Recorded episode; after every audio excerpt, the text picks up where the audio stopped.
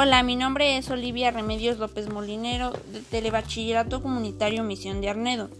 Hoy les hablaré sobre la pregunta de ¿Eres tonto si puedes copiar en un examen y no lo haces? En lo personal yo creo que no lo eres. Al contrario, demuestras a ti mismo tu capacidad intelectual del saber, que por otro lado si lo llegaras a hacer, solo darías a conocer tu falta de saber lo que es saber. Mi respuesta está basada en las ideas del filósofo Sócrates, Creo que la mejor manera de actuar es mostrándoles todo lo que en realidad sabes y no basarte en algo que no es de tu conocimiento.